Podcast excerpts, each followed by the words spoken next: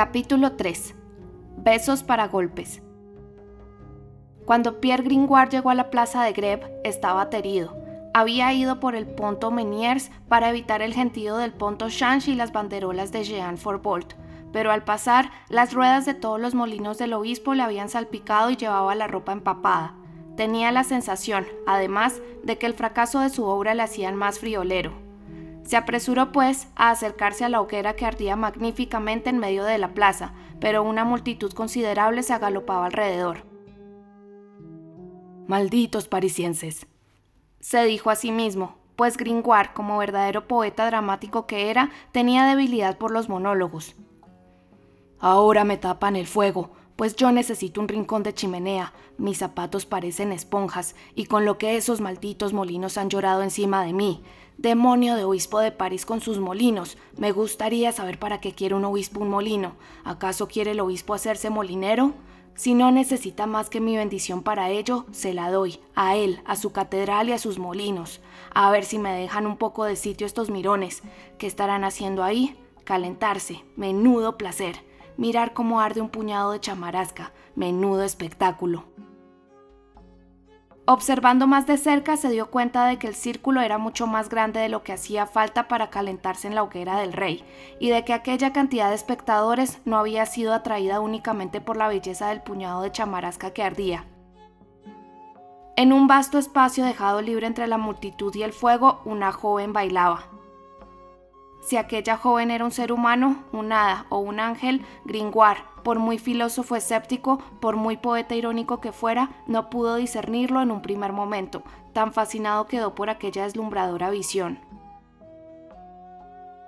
No era alta, pero lo parecía por la audacia con que se estiraba su fino talle. Era morena, pero se intuía que de día su piel debía de tener ese bello reflejo dorado de las andaluzas y las romanas. Sus pequeños pies también eran andaluces, pues estaban a la vez comprimidos y a gusto en sus graciosos zapatos. Bailaba, daba vueltas, giraba como un torbellino sobre una vieja alfombra persa extendida descuidadamente bajo sus pies. Y cada vez que, sin parar de dar vueltas, su radiante rostro pasaba por delante de alguien, sus grandes ojos negros le lanzaban un destello. A su alrededor, todas las miradas estaban fijas, todas las bocas abiertas, y en efecto, mientras así bailaba al ritmo de la pandereta que sus dos brazos redondos y puros levantaban por encima de su cabeza, delgada, delicada y viva como una avispa, con su impecable corpiño dorado, su vestido multicolor de volantes, con sus hombros desnudos, sus piernas finas que en algunos momentos la falda dejaba al descubierto, sus cabellos negros, sus ojos radiantes, era una criatura sobrenatural. En verdad es una salamandra, pensó Gringoire es una ninfa, una diosa, una vacante del monte Menalo. En ese momento se soltó una de las trenzas de la salamandra y una moneda de latón sujeta a ella rodó por el suelo. Ah, no, dijo Gringoire, es una gitana. Toda ilusión había desaparecido. La muchacha se puso a bailar de nuevo, Cogió del suelo dos sables, cuya punta apoyó en su frente y los hizo girar en un sentido mientras ella giraba en el contrario. En efecto, era simplemente una gitana, pero pese a que Gringoire se sentía un tanto desencantado, el conjunto de aquel cuadro no se hallaba desprovisto de hechizo y de magia. La hoguera la iluminaba con una luz cruda y rojiza que temblaba, llena de vida en el círculo formado por los rostros de la multitud en la frente morena de la joven, y despedía un pálido reflejo mezclado con las vacilaciones de sus sombras hacia el fondo de la plaza, a un lado sobre la vieja fachada negra y rugosa de la Casa de los Pilares, al otro sobre los brazos de piedra de la horca. Entre los mil rostros que este fulgor teñía de escarlata, había uno que parecía más absorto aún que todos los demás en la contemplación de la bailarina. Era una figura de hombre, austera, serena y sombría, Aquel hombre, cuyo traje quedaba oculto por la gente que lo rodeaba, no aparentaba más de 35 años. Sin embargo, estaba calvo. Apenas tenía en las sienes unos mechones de escaso pelo ya gris. Unas arrugas empezaban a surcar su frente despejada, pero en sus ojos hundidos resplandecía una juventud extraordinaria, una vida ardiente, una pasión profunda. Los mantenía clavados en la gitana, y mientras la locada joven de 16 años bailaba y volteaba a gusto de todos, sus pensamientos parecían tornarse cada vez más sombríos. De cuando en cuando, una sonrisa y un suspiro coincidían en sus labios, pero la sonrisa era más dolorosa que el suspiro. La muchacha se detuvo por fin, jadeante, y la gente la aplaudió con fervor. Yali, dijo la gitana. Gringoire vio llegar entonces a una graciosa cabrita blanca, viva, despierta, lustrosa, con los cuernos dorados, las pezuñas doradas y un collar dorado, a la que aún no había visto, y había permanecido hasta ese momento echada en una esquina de la alfombra mirando bailar a su ama. Yali, dijo la bailarina, ahora te toca a ti. Y sentándose, presentó graciosamente la pandereta ante la cabra. Yali, continuó, ¿en qué mes del año estamos? La cabra levantó una pata delantera y dio un golpe en la pandereta. Era, en efecto, el primer mes del año. La multitud aplaudió. Yali, prosiguió la joven moviendo la pandereta hacia el otro lado. ¿A qué día del mes estamos? Yali levantó su patita dorada y dio seis golpes en la pandereta. Yali, prosiguió la gitana cambiando de nuevo la posición de la pandereta. ¿Qué hora es? Ya le dio siete golpes. En el mismo momento, el reloj de la Casa de los Pilares dio las siete. La gente estaba maravillada. Esto es una cosa de brujería, dijo una voz siniestra entre la multitud. Era la del hombre calvo, que no apartaba los ojos de la gitana. La muchacha se estremeció y se volvió, pero una nueva salva de aplausos ahogó la sombría exclamación. La borró incluso de tal punto de su mente que continuó haciéndole preguntas a la cabra. Yali, ¿qué hace Maese Guichard Grand Remy, el capital de los pistoleros de la ciudad, en la procesión de la Candelaria? Yali siguió apoyándose en las patas traseras y se puso a balar, a la vez que echaba a andar con tan graciosa seriedad que todo el corro de espectadores rompió a reír ante esta parodia de la devoción interesada del capitán de los pistoleros. Dali, prosiguió la joven, envalentonada por su creciente éxito. ¿Cómo predica Jacques Charmelot, procurador del rey en la jurisdicción eclesiástica? La cabra se sentó sobre sus posaderas y se puso a bailar moviendo las patas delanteras de un modo tan extraño que, salvo el mal francés y el mal latín de Jacques Charmelot, todo lo demás, gestos, acento y actitud, estaba ahí. La gente aplaudía cada vez más. Sacrilegio, profanación, exclamó la voz del hombre calvo. La gitana se volvió otra vez. Ah, es ese hombre ruin, dijo. Acto seguido, adelantando el labio inferior por encima del superior, hizo un mohín que pareciera serle familiar, giró sobre sus talones y se puso a recoger en la pandereta los donativos de la gente. Llovían monedas de toda clase, blancas, tarjas, algún que otro liarte, de pronto pasó delante de Gringoire. Este se metió tan atolondradamente la mano en el bolsillo que ella se detuvo. ¡Demonios! dijo el poeta al encontrar en el fondo de su bolsillo la realidad, es decir, el vacío.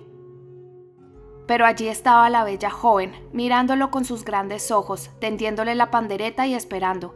Gringoire sudaba mares. Si hubiera tenido el Perú en el bolsillo, sin duda se lo hubiera dado a la bailarina, pero Gringoire no tenía el Perú y además América aún no había sido descubierta. Por fortuna, un incidente inesperado acudió en su auxilio. ¿Te irás de una vez, langosta egipcia? gritó una voz agria que salía del rincón más oscuro de la plaza. La joven se volvió, asustada. No se trataba esta vez de la voz del hombre calvo, era una voz de mujer, una voz falsa y malvada. Aquel grito que tanto asustó a la gitana fue en cambio causa de alborozo para un grupo de niños que rondaba por allí. Es la reclusa de Tourrenot, dijeron entre risas incontenibles. Es la Sachet refunfuñando. ¿Será que no ha cenado? Llevémosle alguna sobra del buffet público. Todos se precipitaron hacia la casa de los pilares. Gringoire, sin embargo, había aprovechado la confusión de la bailarina para desaparecer. Los gritos de los niños le recordaron que él tampoco había cenado. Corrió pues hacia el buffet. Pero los bribonzuelos tenían mejores piernas que él, y cuando llegó habían dejado la mesa limpia. No quedaba ni una miserable galleta de cinco sueldos la libra. Solo seguían en la pared las esbeltas flores de lis, mezcladas con rosales, que en 1434 pintó Matthew Wittern. Era una cena frugal. Es una cosa molesta acostarse sin cenar. Es una cosa menos divertida aún no cenar y no saber dónde acostarse. Gringoire se encontraba en esta última situación. Ni pan ni yacija. Se veía acostado por doquier por la necesidad y la encontraba muy desabrida. Había descubierto hacía tiempo esta verdad, que Júpiter creó los hombres en un acceso de misantropía y que durante toda la vida del sabio su destino tiene en estado de sitio a su filosofía. En cuanto a él, nunca había visto el asedio tan completo, oía su estómago anunciar que se rendía y le parecía totalmente fuera de lugar que el asiago destino ocupara su filosofía sirviéndose del hambre se hallaba cada vez más absorto en estas melancólicas reflexiones cuando un canto, extraño aunque lleno de dulzura, vino a sacarlo bruscamente de ellas. Era la joven egipcia que se había puesto a cantar. Podía decirse de su voz lo mismo que de su danza y de su belleza. Era indefinible y encantadora, algo puro, sonoro, etéreo, alado por así decirlo. Eran continuas expansiones, melodías, cadencias inesperadas, frases sencillas sembradas de notas aceleradas y silbantes, saltos de gamas que habrían desconcertado a un ruiseñor, pero en las que siempre se recuperaba la armonía, suaves ondulaciones de octavas que subían y bajaban como el pecho de la joven cantante. Su bello rostro seguía con una movilidad singular todos los caprichos de la canción, desde la inspiración más desenfrenada hasta la más casta dignidad en algunos momentos parecía una loca y en otros una reina. Las palabras que cantaba eran de una lengua desconocida para Gringoire y que parecía serle desconocida también a ella, a juzgar por la escasa relación entre la expresión que daba al canto y el sentido de las palabras. Así, estos cuatro versos eran, en su boca, de una loca alegría. Un cofre de gran riqueza hallaron dentro de un pilar, dentro de él nuevas banderas con figuras de espantar, y un instante después, Gringoire sentía que se le saltaban las lágrimas de los ojos por su forma de entonar esta estancia. Al árabes de caballo sin poderse menear, con espadas y los cuellos ballestas de buen echar. Sin embargo, su canto transmitía sobre todo alegría, y ella parecía cantar, como los pájaros, con serenidad y despreocupación. La canción de la gitana había turbado los pensamientos de Gringoire, pero como un cisne turba el agua en calma, la escuchaba con una especie de arrebato y de olvido de todo. Era, desde hacía varias horas, el primer momento que pasaba sin sufrir. Ese momento fue corto. La misma voz de mujer que había interrumpido el baile de la gitana interrumpió su canto. ¿Te callarás de una vez, cigarra del demonio? gritó desde el mismo rincón oscuro de la plaza. La pobre cigarra se cayó de golpe. Gringoire se tapó los oídos. ¡Ah! exclamó. Maldita sierra mechada que viene a romper la lira. Los demás espectadores murmuraban como él. Al infierno la sachet, decía más de uno, y la invisible vieja aguafiestas habría tenido motivos para arrepentirse de sus ataques contra la gitana si en ese momento no los hubiera distraído la procesión del Papa de los Locos, que tras haber recorrido no pocas calles y callejas, desembocó en la plaza de Greve con sus antorchas y su bullicio. Esta procesión, que nuestros lectores vieron partir del palacio, se había organizado por el camino y había reclutado a todos los pícaros, ladrones ociosos y vagabundos disponibles que había en París, de manera que cuando llegó a la Greve presentaba un aspecto respetable. Al frente desfilaba Egipto, el duque de Egipto en cabeza, a caballo con sus condes a pie, sujetándole la brida y los estribos. Detrás de ellos, los egipcios y las egipcias mezclados, con sus hijos sobre los hombros gritando, todos, duque, condes y plebes, con harapos y oropeles. Seguía el reino de Argot, es decir, todos los ladrones de Francia, ordenados según su dignidad, de menor a mayor. Desfilaban de cuatro en cuatro, con las diversas insignias de sus grados en esa extraña facultad, la mayoría lisiados, unos cojos y otros mancos, los temporeros, los cancheros, los subertinos, los convulsos, los pelones, los desahuciados, los parranderos, los virriosos, los taúres, los alfeñiques, los achicharrados, los mercadantes, los truchimanes, los huérfanos, los archisecuaces, los magnates. La enumeración, en fin, cansaría al propio Homero. En el centro del cónclave de los magnates y de los archisecuaces costaba distinguir al rey de Argot, el gran coesre, sentado sobre los talones de un carretón tirado por dos grandes perros. Detrás del reino de Argot venía el imperio de Galilea.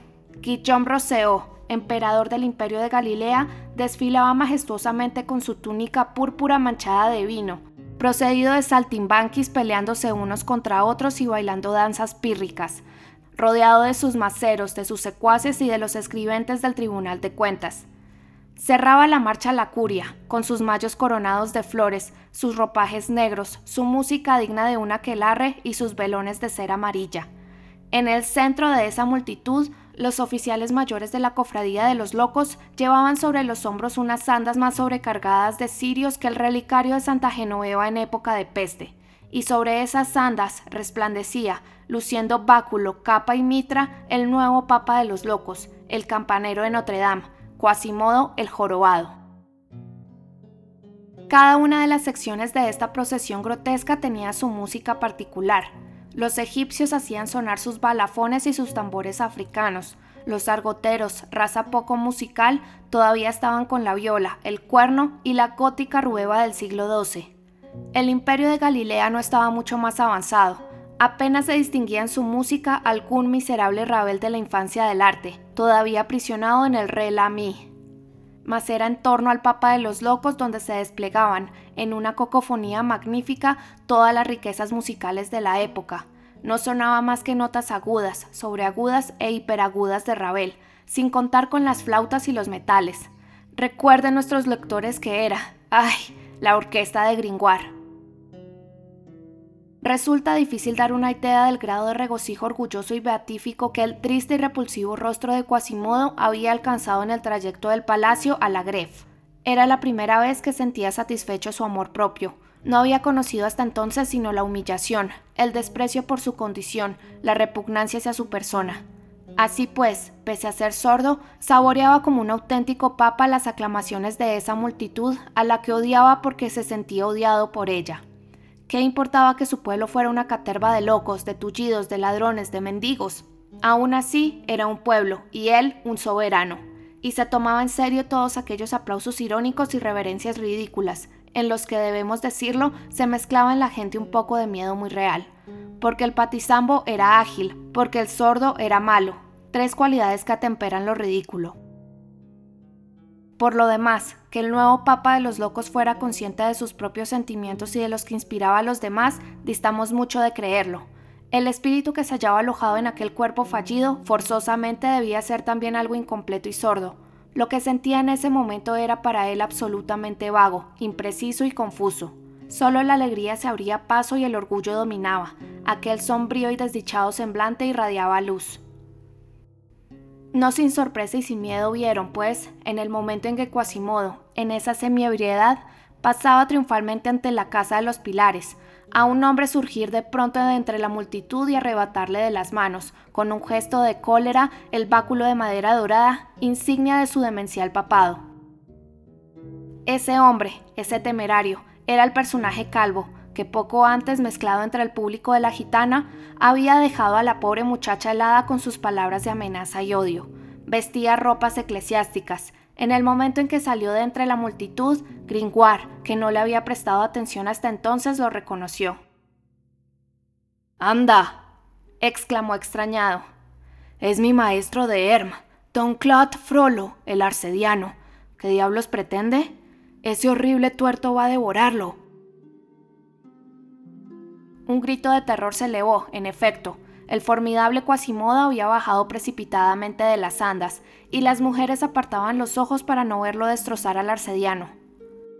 El jorobado dio un salto hasta el sacerdote, lo miró y cayó de rodillas. El sacerdote le arrancó la tiara, le rompió el báculo, le rasgó la brillante capa. Quasimodo permaneció arrodillado, bajó la cabeza y juntó las manos. A continuación entablaron un extraño diálogo de signos y gestos, pues ni el uno ni el otro hablaban. El sacerdote, de pie, irritado, amenazante, imperioso. Quasimodo, prosternado, humilde, suplicante. Y sin embargo, es indudable que Quasimodo habría podido aplastar al sacerdote con el pulgar. Finalmente el arcediano, zarandeando con rudeza a Quasimodo por los hombros, le indicó que se levantara y lo acompañara. Quasimodo se levantó, Entonces la cofradía de los locos, pasados los primeros momentos de estupor, quiso defender a su papa tan bruscamente destronado. Los egipcios, los argoteros y toda la curia se pusieron a chillar alrededor del sacerdote. Quasimodo se colocó delante de éste, mostró los músculos de sus puños atléticos y miró a los asaltantes con el rechinar de dientes de un tigre enfurecido. El sacerdote recuperó su expresión de sombría gravedad, le hizo una seña a Quasimodo y se retiró en silencio. Quasimodo caminaba delante de él, apartando a la gente a su paso. Cuando hubieron atravesado la plaza entre la multitud, la nube de curiosos y ociosos intentó seguirlos. Quasimodo cubrió entonces la retaguardia y siguió al arcediano andando de espaldas, fornido, huraño, rudo, monstruoso, cubriéndose con los brazos, lamiendo sus colmillos de jabalí, gruñendo como un animal salvaje y provocando inmensas oscilaciones en la multitud con un gesto o una mirada. Los dejaron adentrarse a los dos en una calle estrecha y tenebrosa, por la que nadie se atrevió a aventurarse tras ellos. Hasta tal punto cerraba el paso la simple visión de Quasimodo, haciendo rechinar los dientes cual quimera. He aquí un suceso maravilloso, dijo Gringoire. ¿Pero dónde demonios encontraré yo algo para cenar?